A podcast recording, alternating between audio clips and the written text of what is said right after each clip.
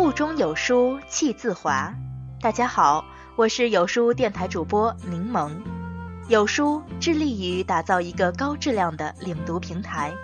今天要分享的文章来自于龙应台。人本是散落的珠子，随地乱滚。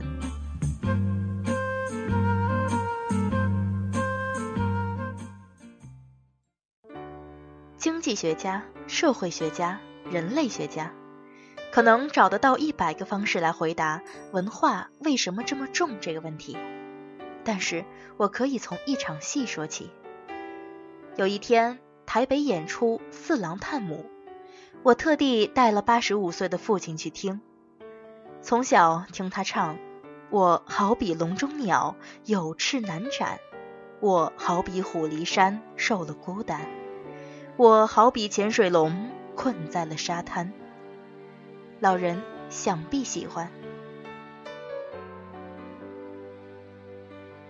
遥远的十世纪，宋朝汉人和辽国胡人在荒凉的战场上连年交战，杨四郎的家人一一壮烈阵亡，自己被敌人俘虏，娶了敌人的公主，在异乡苟活十五年。铁镜公主聪慧而善良，异乡对儿女已是故乡，但四郎对母亲的思念无法遏制。悲剧的高潮就在四郎深夜潜回宋营探望老母的片刻。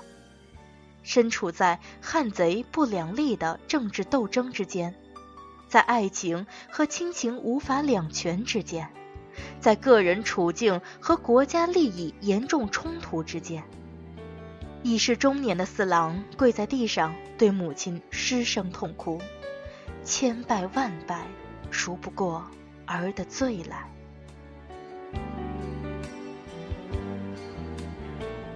我突然觉得身边的父亲有点异样，侧头看他，发现他已老泪纵横，泣不成声。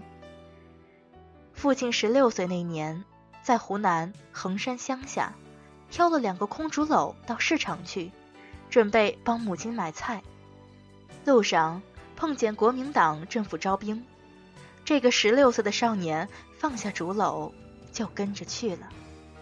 此后，在战争的炮火声中辗转流离，在两岸的斗争对峙中仓皇度日。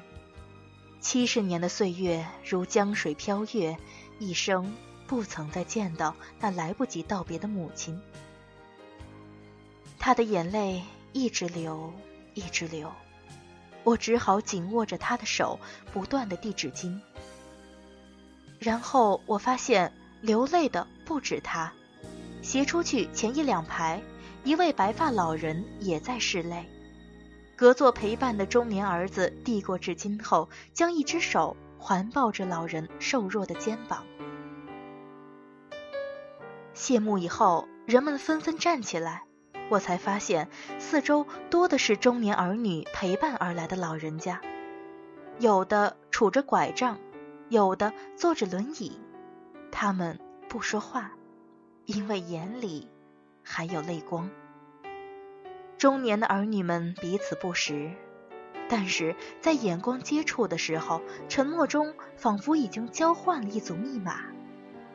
是曲终人散的时候，人们正要各奔东西，但是在那个当下，在那一个空间，这些互不相识的人变成了一个关系紧密、温情脉脉的群体。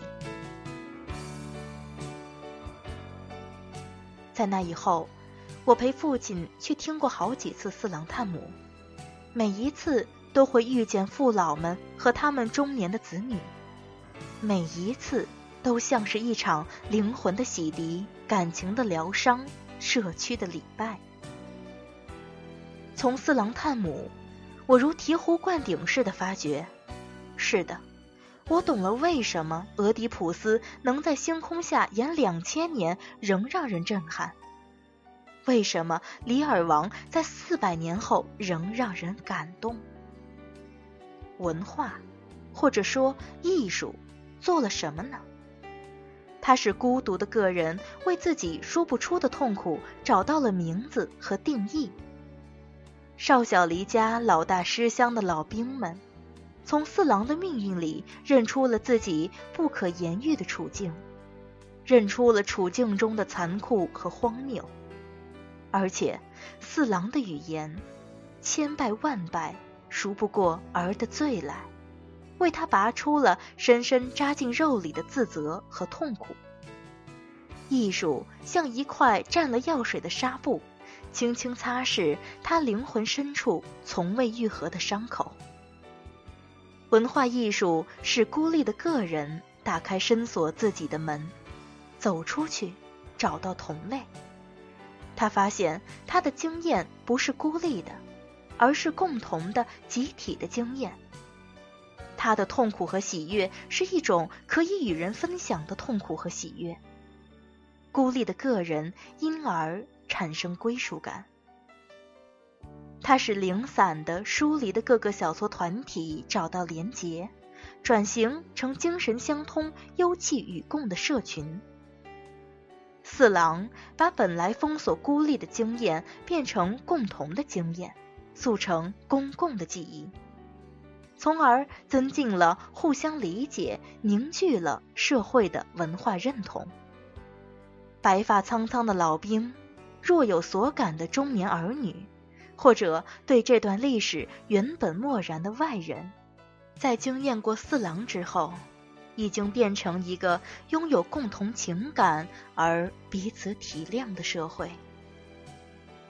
人本是散落的珠子，随地乱滚；文化就是那根柔弱而又强韧的细丝，将珠子穿起来，成为社会。而公民社会，因为不依赖皇权或神权来兼顾它的底座，文化便成为它最重要的粘合剂。